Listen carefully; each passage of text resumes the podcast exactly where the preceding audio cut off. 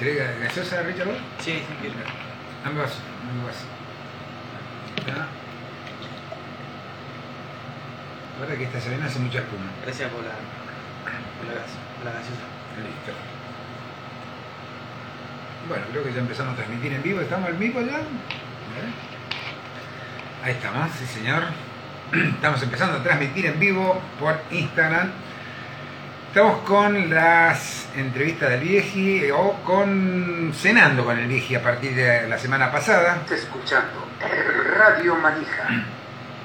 Bien ahí, primero en avance. Y ahora segundo.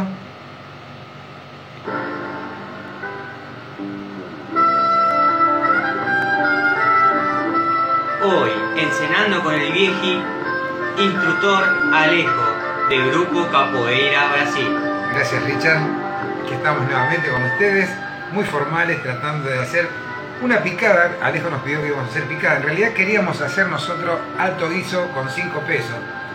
Pero bueno, Alejo eh, picada, así que estamos haciendo una picadita. Gracias a Doña Tota acá del barrio Independencia, que nos ha facilitado algunas cositas.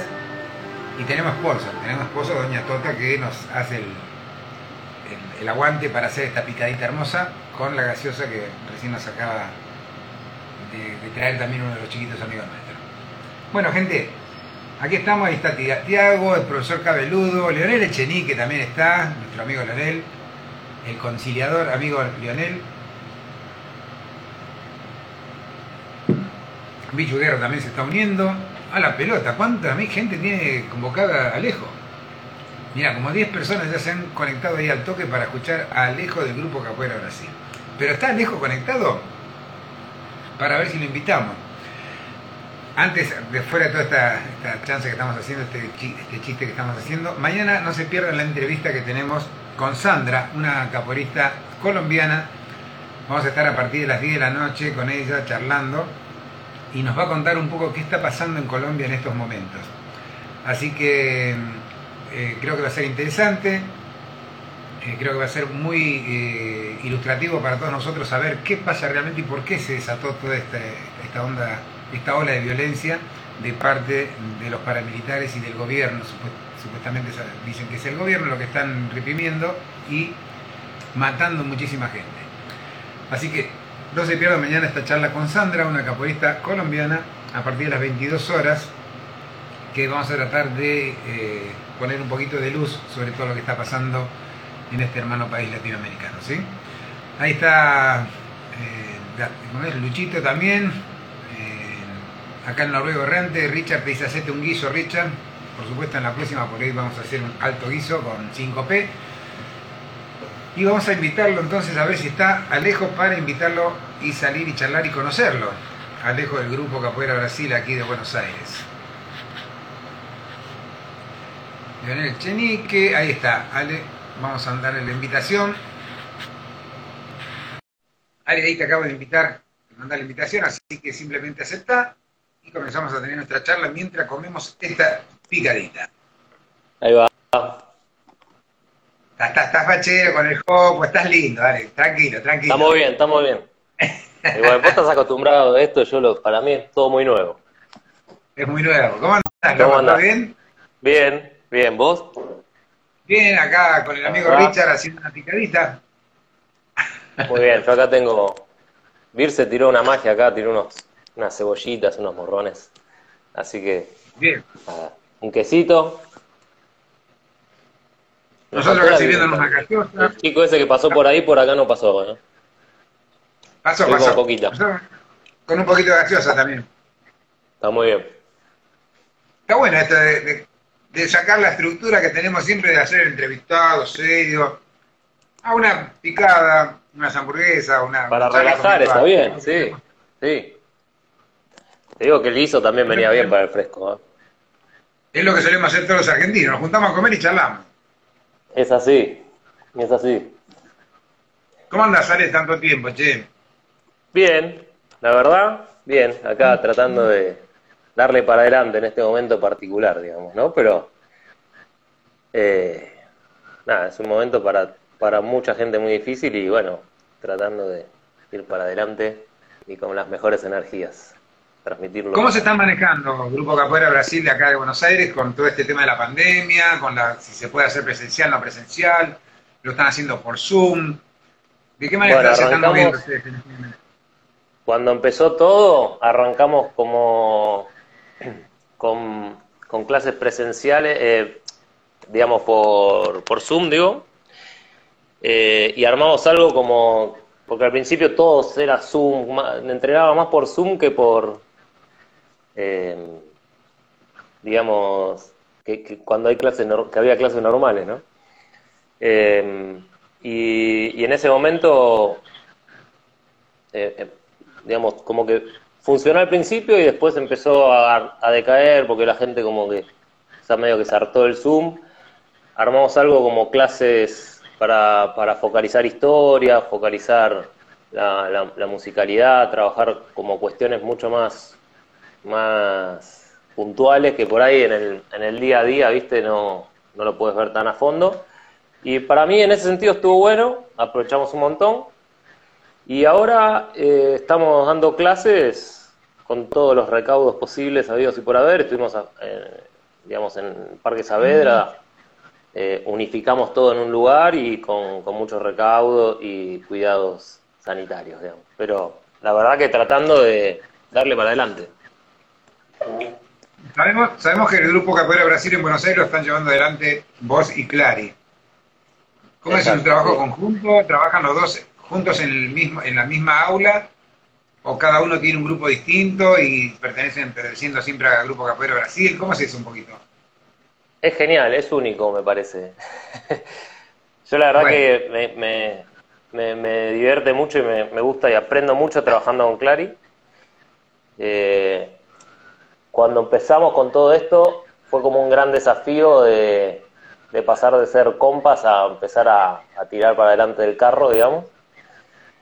Eh, y la verdad que es mucho de, de- hablar, estamos todo el día hablando por, por WhatsApp, hablando por teléfono, coordinando todo, digamos. Y, y bueno, y, y es ir laburando entre los dos. El grupo lo estamos llevando, digamos, somos responsables los dos, digamos. Y es el mismo grupo que estamos a cargo los dos.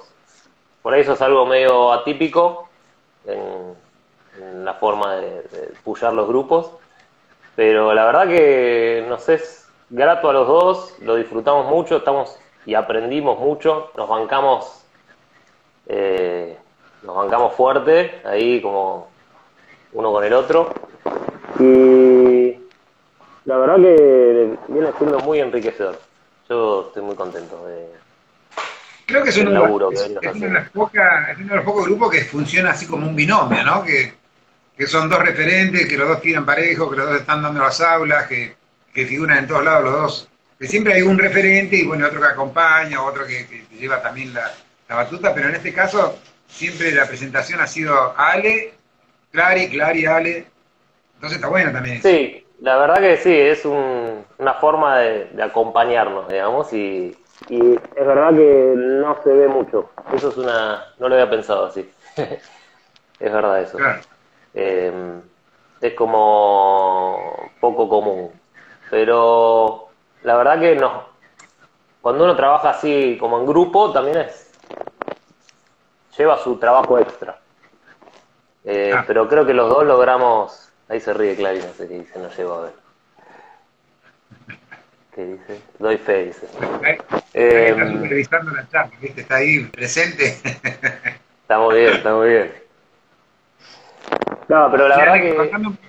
Perdóname, pero te quería cerrar esto que como que lleva hacer las cosas en equipo lleva mucha más mucha más energía, pero se llega más lejos. Eh, en el sentido de que hay que hay que trabajar en digamos, uno solo no hace nada. Va, o llega hasta cierto punto, digamos, pero siempre hay que apoyarse en los demás, en tanto nosotros tenemos como esta cosa de, de estar adelante e ir apoyándonos uno con el otro, pero también el apoyo con el grupo y, y con todos los chicos que están ahí haciendo el aguante siempre. Que sin eso, bueno, la verdad, que no, no, Bueno, es que- no seríamos nadie O nada. sea, están sentando, están sentando un buen precedente como que trabajar en equipo sirve y es bueno. y más así de esta manera como lo están haciendo ustedes, ¿no? Ahora entre nosotros dos, vamos a charlar nosotros dos que no se entere Clary. Claro, Es jodida claro. la petiza, ¿sí? Es jodida la petiza con esto que está empoderada, con esto que está con el colectivo femenino. Te cuesta No, llevarla no, adelante, no. pero contame a mí No. nomás, ¿eh? No, no, no, la verdad que tiene como, tiene, es todo como un, como una cuestión que estamos también laburando todos. Eh, la verdad que, que está bueno, está bueno laburar con Clary, porque se, digamos, hay un montón de cositas que, que- que vamos trabajando y que nos hacemos análisis de, de- de todas las cuestiones y eso, y está bueno, está bueno. Estamos tratando de, de ir volcándolo también en el grupo. O sea, hay Buenísimo. muchas charlas, y muchas cosas que, que son, que están buenas. Me, me imagino que sí, que tiene que haber muchísimo diálogo, porque si no es medio imposible co- coordinar las cosas, o al menos tener un criterio común, ¿no es cierto? Para, para unificar criterios creo que hay que tener mucha charla, mucho conocerse uno con otro, eh, saber obviamente las miserias y las virtudes de cada uno, como para saber en qué momento uno presionar y en qué momento estar tranquilo o dejar. Sí, hasta dónde llegar, hasta dónde aguantar, hasta dónde... ¿Te fuiste? ¿Estás bien? Sí, es- Ahí va. está, está pe- está pegando, está pegando la gaseosa. No, está bueno, está bueno. ¿Hasta dónde, hasta dónde ir? ¿Hasta dónde respetar? ¿Hasta dónde cada uno puede imponer su idea? Digamos, como que ese, ese respetar al otro y valorar las cosas de cada uno también es un equilibrio que hay que ir logrando y que al mismo tiempo eh, notamos que se llega a buenos resultados, digamos. Hay que tener muchísima bueno. paciencia y de buen sentido, ¿no? De la paciencia. Eh, Bueno, pero sí, yo O sea, estoy podemos decir, que tenés, podemos decir que tenés dos parejas, tu señora y, y Clary, que tenés que negociar con ella tanto, tal, tal cual como con tu, con tu esposa. Es negociación pura. Acá con Bir es negociación pura y con Clary también. Son dos aspectos. Pobre Alejo, pobre Alejo, Dios mío. Nos con esto porque nos van a decir que somos chistes machistas. Ya está, Sí, sí, sí. Vamos a otra cosa. Sí, sí. Es la persona más paciente. Estoy, tengo buena paciencia. Sí, Ale, cont- contame un poco, ahora que estamos, vamos a hablar con vos y estamos hablando de, lo- de tu experiencia con la capoeira. ¿Cuánto hace que estás con la capoeira? Que estoy con capoeira hace bastante. Va, yo qué sé. Eh, la primera vez que hice capoeira fue en Brasil. Eh, había viajado con mis viejos y, y en el lugar donde paraba había un, un grupo de... Sí. Ale, discúlpame. Sí. Eh, fíjate tu micrófono porque por momentos te pierdo el sonido. Fíjate si está bien ahí. Ahí, está- perdón, perdón, ahí Ahí está. está. Debe ser que se me metió... ¿Qué parte no se escuchó? No, no, te- eh, o sea, ¿cómo conociste la capoeira? ¿Cuánto hace que estás con esto? Bueno, arranqué en, en Brasil, esto que te decía, que fue muy loco porque yo en ese momento era medio manija de, de, la, de las bici, ¿viste? Andaba mucho, en- hacía mountain bike, andaba mucho en bici, entrenaba, pero todo el día, estaba todo el día arriba de la bici.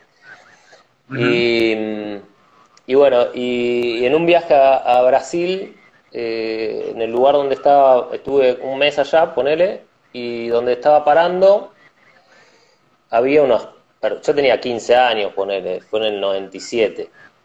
Hoy, hoy estaba haciendo cuenta con esto porque sabía me ibas a preguntar eso. Em, y, y ahí eh, encontré un, había un pibe que laburaba ahí, que tendría 18 años, ponele, con, un amigo y trabajaban ahí, venían del interior de Brasil, no me acuerdo de qué ciudad, eh, y venían por como a trabajar en el, en eso, no sé, una, un hotel, era como un hospedaje, digamos, una, no, no me sale el nombre, un hostel, un hostel, una cosa así. Y, mm, y bueno, y ahí yo te contaba esto que era medio manija porque salía, viste, a entrenar, me iba, venía con la cabeza media metida en el, en el entrenamiento de la parte de bici y mm, de hecho estaba como medio raro de que me iba allá y no iba a poder llevar la bici, bueno, me llevé como un entrenamiento, todo como manija.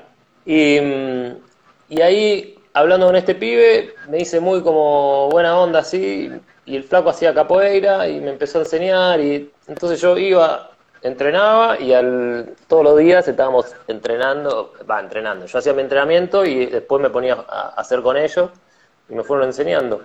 Y ahí volví como con el chip ya incorporado, pero tenía esta otra pasión que era la, que era la, la, la bici, el entrenamiento de, de esa otra actividad que hacía, digamos. Y, y después volví bastante, bastante interesado en, en volver a practicar y buscar, pero en esa época como que no, no, no encontraba mucho para hacer. Bueno no, no, no, bueno, no es lo mismo que ahora, ¿no? Pero por las redes, etcétera, no había nada, era VHS ni eso. Entonces se dio que una, a- al tiempo se dio, eso fue en el 97, ponele, en el 90, ponele, no sé si fin del 97 o 98, se dio que una amiga, Pamela, no sé si estará por ahí dando vueltas, pero si lo escucha se va a reír, eh, la madre conocía a Marco Gitauna. Entonces, a través de, ahí con- conocimos, contactamos que estaba el, la asociación, pero yo creo que era por Palermo en ese momento. Y entonces fuimos ahí a entrenar y entrenamos, habremos, fui con, con mi amiga Pame y habremos ido un mes, ponerle una cosa así, un- dos meses. Después Mira, no sé por qué dejamos, mirá, viste, No te sorprendí, te sorprendí, no sé si no te crucé. Y sí, seguramente. ¿Eh? Si es de esa época, seguramente ¿no? nos cruzamos. Pero bueno, yo la verdad que no, no tenía tanto registro como, como ahora, digamos, de, de- todo, ¿no? Pero me- la verdad me quedé fascinado esa vez. Me acuerdo que había un par de, de personas ahí tirando, me habló con paso como 10 seguidas y yo decía, wow, qué bueno que está esto. Y, y bueno, y, ahí, mm, por cuestiones de- del tema, medio que no, no volví ni dejamos ahí, yo seguí la secundaria, seguí entrenando, etcétera, de parte de, de- mountain bike y, y después volví a ir, pero no estaba más, sé que después se habían mudado, no conseguí como para enganchar, seguí buscando alternativas, caí por el Rojas en un momento, pero nada, no, no entrené mucho, había como estaba dando, no, no me acuerdo quién era que daba ahí. Eh, pero caí en un par de clases que había como un alumno dando, no sé qué, no, me era muy lejos, que no- quedaba re lejos de mi casa y no, no perduró. Y después terminé la secundaria, arranqué la, el CBC, la, la universidad, y cuando estaba cursando el CBC, acá te voy a sorprender de vuelta. eh, el, un- te- te- estaba, primer día de CBC, me tocó como en Drago y en Martínez, ¿no? Y cuando voy a Martínez, voy con, una- con un flaco, caigo así, no sé qué, yo estudié arquitectura. Y, y caigo ahí al CBC, la primera clase, y el pibe que tenía al lado, preguntan quién está por arquitectura, porque el CBC es como el ciclo básico común, que van todos. ¿no? Y, y justo los únicos que estábamos de arquitectura, que era raro que, que lo separen de, de la universidad, digamos, de la facultad, eh, es el, el pibe este que tengo al lado, y me estábamos los dos, pegamos de vuelta buena onda, lo mismo que me había pasado antes, y, se va el pibe y le digo, bueno, ¿para dónde va? No sé, no, me voy a capoeira, voy a entrenar. Digo, ¿dónde vas a capoeira? ¿Vos haces capoeira? Y iba al Gym Bahía, que estaba ahí cerquita de, de la Universidad de Martínez. de- Loco, estaba siguiendo los pasos, ¿qué onda? Te estaba siguiendo, te estaba siguiendo. Así que ahí entrené también con Beto y Pame, eh, no sé, un año, ponele, poquito menos por ahí. Entonces, ¿cómo que no, no tengo recuerdo tuyo? Si estábamos todo el tiempo ahí adentro. No sé, sí, yo, yo creo que de ahí sí ya te, te tengo visto, digamos, de alguna roda o algo así. Pero igual Sí, obvio. fue eso, que fui menos de un año y era muy iniciante, tampoco por ahí. Claro. Y, y después, bueno, terminé el CBC por, en esa sede también de vuelta que nos quedaba lejos, que arrancó la facultad, que todo esto, y los horarios y las cosas. Y después, nada, enganché una roda en el río que era también así. Era el señor ese. Qué malo. que es. productor. Es mi productor, ¿qué querés? Eh, enganché una rueda en el río y ahí era cuando justo se separaba eh, de Baires, la división Jaco Rulli era. Y, Claro. y bueno, y ahí arranqué por el lado de Rulli, que era después fue Bantus Capoeira, y después pasó a Capoeira Brasil, 2005, y ahí ya Capoeira Brasil derecho. Mirá que mirá vos, Así che. que- Así que anduviste ahí dando vueltas, picoteando. Pero bien, bien. Qué, qué loco, vos sabés que, claro, lo que pasa es que nosotros por ahí éramos los más viejitos, por así decir, y siempre había mucha gente que iba, venía, que entonces como que uno se mantenía más en contacto con los que siempre estábamos desde hace tiempo, sí, obvio. y por ahí tal vez no, no, no nos abríamos tanto a los que venían nuevos y más si venían un tiempito y seguimos, ¿viste? O sea, nos pasó con mucha gente, me ha pasado mucho que hemos charlado por ahí que me encuentran a otro lado, ah, bien que yo te conozco de tal lado, y, y uno dice, qué sé yo, será como dice Gastón, uno ya no se acuerda, ¿viste? No, no, pero pasa, pasa. A mí me ha pasado también eh, al revés, de que me vengan a decir, che, yo entrenaba con vos, eh, y no me acuerdo. Pero bueno, pasa. No, y, lo, y lo peor es cuando a mí me pasa ahora que muchos de los que eran chiquititos cuando entrenaban acá hace 10 años atrás, ahora los ves y son todos unos flacos enormes, corpulentos, que están... a- y te dice, bien, igual, te vienen a saludar y como si fuera...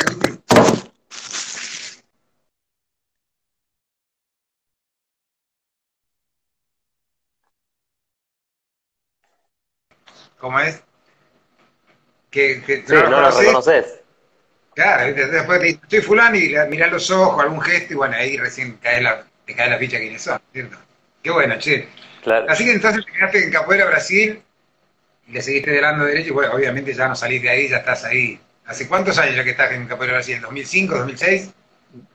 2005, cuando vino acá junto con que, que vino Bushi y ya desde el 2005 ya siempre Capoeira Brasil, la full entrenando acá y bancando. Buenísimo. Y a partir del 2015 es don- que seguimos con Clary el, el trabajo acá. Perfecto. Quedaron los, quedaron los dos, o sea, se- cuando se fue Bully quedaron ustedes dos como referentes y encararon los dos juntos. Y ahí empezó lo que hablábamos antes. Claro. ¿y eso eh, qué fue? ¿Una decisión de ustedes? ¿Una decisión de Xavier? ¿Cómo fue que decidieron terminar dando la clase como un binomio? No, nosotros se lo planteamos al mestre en su momento y el mestre nos dijo lo mismo que dijiste vos, como que no era no era lo común, pero que podía podía probarlo, ver cómo funcionaba y, y que íbamos a probar. Y así fue, probamos y, y bueno, y dio dio bien. Y la verdad que en ese momento no sabíamos qué iba a pasar, pero bueno, eh, fue como funcionando y fuimos trabajando. Y el mestre nos fue ayudando mucho también. Como que siempre esa visión del. de- de- del- desde, desde la, la experiencia, el conocimiento, digamos, como que también va como rumbeando y ayudando a, a- a que vayamos dando pasos más certeros, digamos. Aparte, tengo entendido que ustedes tienen mucho, un contacto muy cercano con, Xavier y que están siempre muy, muy acompañados, ¿no? Eso es invalorable. Eso está bueno, sí, la verdad que sí. Es una relación que se está cada vez poniendo más, digamos, más, se va trabajando, digamos, y se va poniendo cada vez más, eh, más interesante, digamos, porque nos vamos conociendo todos cada vez más. Está Qué bueno, qué bueno, dale, me alegro. ¿Qué, qué es lo que más te engancha de la capoeira? ¿Qué es lo que más te gusta o qué fue lo que te enganchó y ahora por ahí cambiaste? Tenés otra óptica, otra manera de verla, de verla la capoeira después de, tantos años, ¿no? Eh, al principio me enganchó más la parte deportiva, digamos. Eh, después, por ejemplo, en la, en la universidad yo di, clases de, arquitectura, digamos, y me gustaba mucho esto de dar clases, de, de como de, de trabajar como... Entonces, en, algunos momentos que por ahí Obushis salía de, viaje o eso, también eh, como que me, esa parte de, transmitir o de tratar de, como que uno también tiene que hacer todo un conocimiento para poder enseñar, eso, esa parte me, me, me parece que está, está buena.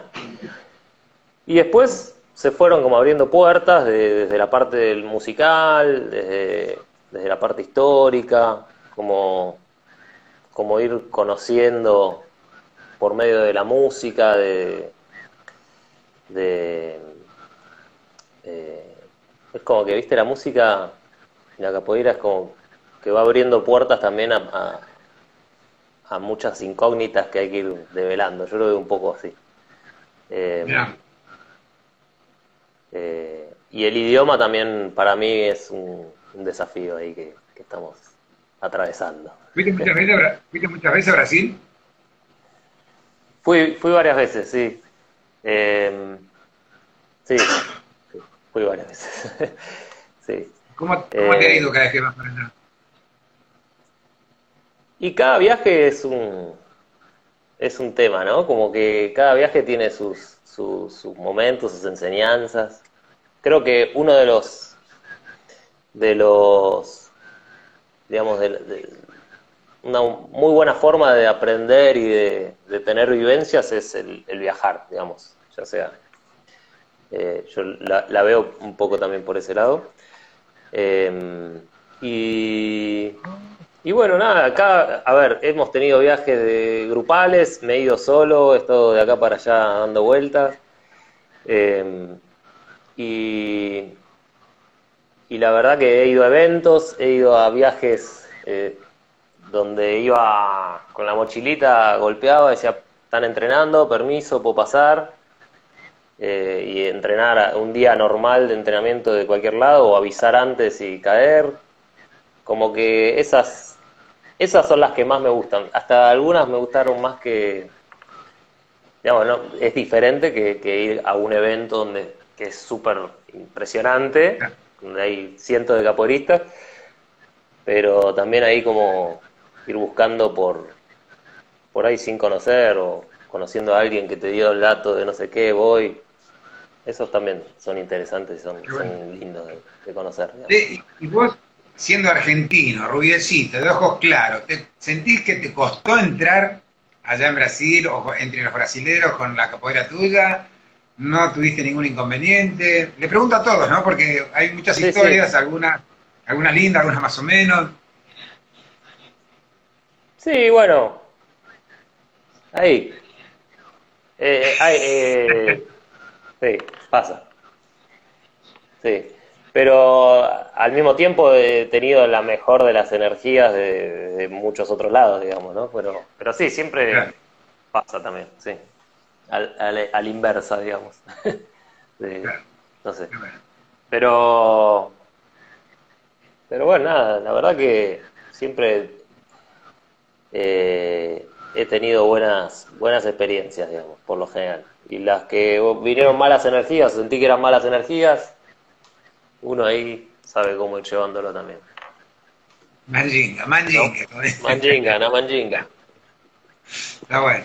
Sí, ¿cómo, ¿cómo fue tus primeros encuentros con el maestro Sabía? ¿Qué, ¿Qué expectativas tenías? ¿Se cumplieron las expectativas que tenías? ¿Fue alguna sorpresa para vos? Porque digo que una vez por ahí, a tener un maestro lejos, eh, como que uno te hablan, sí, fulano de tal, que se que está aquí, y después cuando estás con él, por ahí te cambia la perspectiva, por ahí te cambia la, expectativa que tenías, por ahí es, lo que no pensabas o al revés, te sorprende. ¿Cómo fue para vos eso?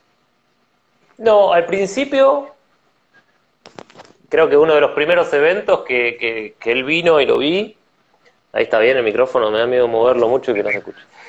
Pero tengo a los chicos durmiendo y no, no quiero hacer más ruido. Eh,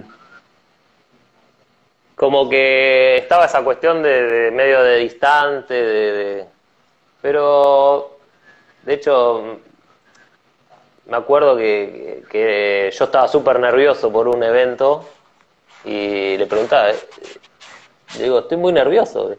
Y dice, no, ya está, relájate, es, es una fiesta, hay que disfrutarlo, me dijo. y como que digamos, estaba como muy distante con él, pero después es como que te das cuenta que es un tipo, es genial, digamos, es como que, por eso te, comenté antes como que fuimos construyendo una relación, digamos, que no, no es que, que de un día para el otro eh, está todo bien, sino que siento que estamos construyendo una relación. ¿Entendés? Eh, pero está bueno. Yo, algo que valoro mucho, por ahí ya no solo, digamos, del mestre, sino como esta cuestión de del conocimiento del, del, del más antiguo, digamos, o del más anciano, por así decirlo, sin decirle anciano al mestre, ¿no? Como yendo al concepto. Eh, como que muchas veces uno eh, pierde el valor de, o no, de, de, eso que viene de allá arriba, ya sea un padre de, de alguna referencia o algo, por, porque está en otra movida y la verdad que eh, yo respeto mucho eso, como las palabras de, de la gente que ya vivió y por el hecho de tener más tiempo que yo, digamos, de haber vivido más cosas, puedes coincidir o no, pero hay que filtrarlo, digamos. Y, y eso eh, en, en, en, líneas generales, ¿no? No solo del mestre, sino como que siento que muchas veces con esta vorágine de la velocidad del día a día, digamos, como que muchas veces se pierde eso, ese respeto o esa, eh, ¿cómo decir? Oportunidad de poder bajar lo que te dicen, tratar de analizarlo, escucharlo, digamos, que siempre trae alguna enseñanza con una sabiduría atrás del por qué dice lo que dice. Sí, el capitalizar la, la, sabiduría que por ahí te puede llegar a transmitir o la experiencia, por así decirlo, ¿no? Porque. Sí, eh, exacto, eso es. Uno, uno, uno por ahí, cuando es más, más, más, chico, por ahí no lo, no lo ve y, y siempre hay una experiencia ahí que, que, que sirve, digamos. Tal cual, qué bueno, qué bueno. Bueno, qué, qué, bueno que tenés esa relación y aplaudo eso, que puedas vivirlo de esta manera, ¿no es cierto? Sí, la verdad que sí, eso está bueno, está bueno. Eh... Bueno, ¿Qué, y contame un poco, ¿qué, ¿qué, planes tiene Capoeira Brasil en Argentina como para, para seguir sobrellevando este tema de la pandemia, para seguir eh, de alguna manera estando vigente, para estar en contacto con sus alumnos? ¿Qué, ¿Cómo están planificando vos y Clary toda esta, esta onda que viene a posteriori de todo esto?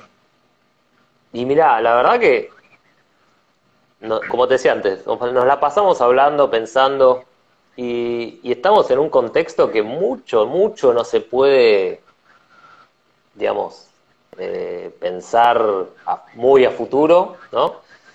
Porque de un momento para otro, o sea, todos rogamos que esto termine, pero, pero bueno, por la, es como que hay que hacer planificaciones muy cortitas, ir viendo cómo nos enganchamos, pero cuando, cuando todo esto termine ya vendrán, vendrán más proyectos, digamos. Eh, hay como ideas de hacer más cosas con lo, la gente de, del grupo del interior, digamos.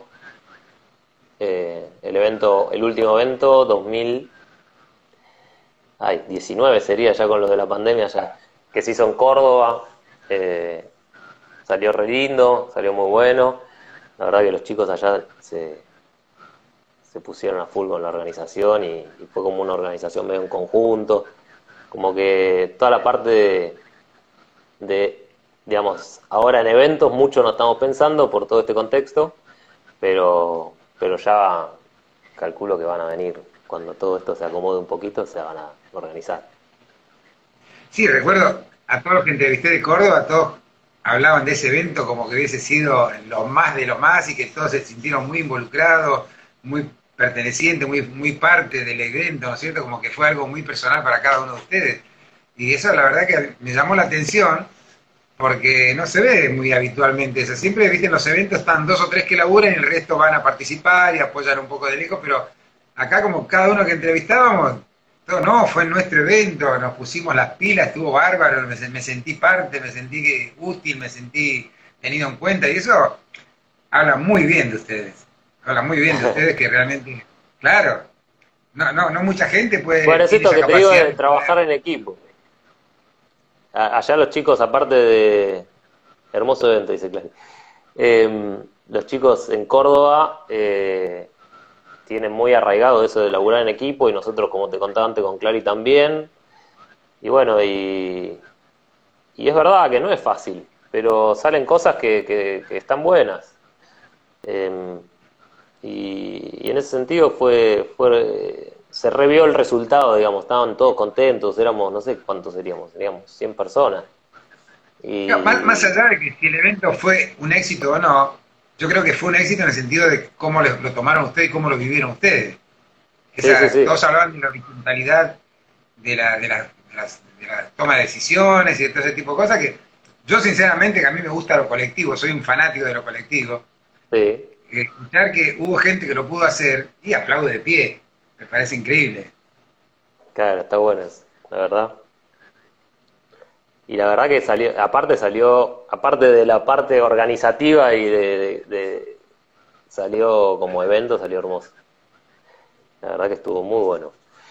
Y, y aparte todos los eventos son como eh, un gran esfuerzo y en todos hay como esta cuestión de que siempre hay hormiguitas ahí que están haciendo cosas y cosas y que todos son parte de un gran de un gran momento, digamos. Y, eso lo hace más mágico un evento, me parece a mí. ustedes cuando hacen un evento, que generalmente lo que he visto en otros grupos, eh, por lo general ya se sabe quién se va a formar, quién va a estar con tal cuerda, todo. Y creo que en el de ustedes no es tan así, ¿no? Es como que todo el mundo participa del evento y nadie sabe realmente quién se gradúa, quién, quién recibe algo, quién no lo recibe. Eh, como que es una cosa, una sorpresa para todos, ¿no? Yo creo que muchos se imaginan y a veces no llega. y... A mí se me fue, me entró una llamada y se me fue el audio. A ver cómo puede. Hagamos una cosa, Ale. Ya me ha pasado otras veces. Sí. Eh, a mí, se me, yo no te puedo escuchar, se me va el audio. ¿Vos me escuchás a mí? Bien. Yo te escucho, perfecto. Si me escuchás, haceme una seña. ¿Me escuchás perfecto? Bueno, vamos a hacer una cosa. Vamos a salir Sí. Yo voy a guardar esta charla y vamos a volver a entrar para seguir charlando porque se me va el, se me va el, audio y no te puedo escuchar nada. ¿Dale? Dale, perfecto. perfecto un segundito y volvemos a entrar, ¿sí? vamos a guardar la primera parte.